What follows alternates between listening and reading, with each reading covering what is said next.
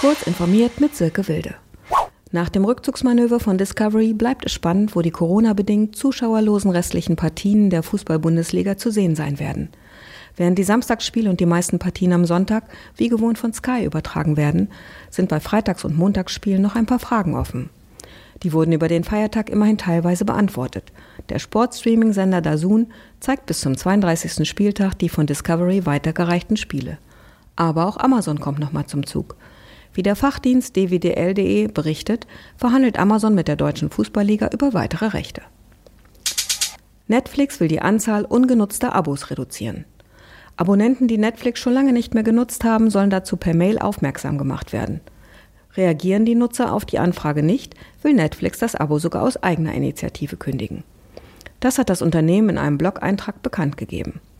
Wird ein Abo gekündigt, können Nutzer es innerhalb von zehn Monaten reaktivieren, um ihr Profil und ihre Favoriten zurückzubekommen.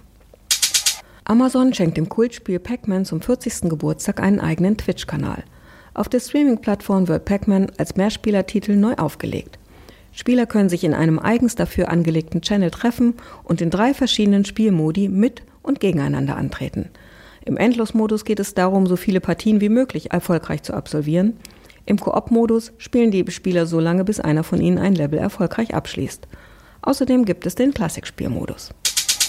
Dem aktuellen CT-Magazin liegt das Sicherheitstool Desinfect bei. Das Programm richtet sich an Windows-Nutzer und kann von Trojanern befallene Computer retten.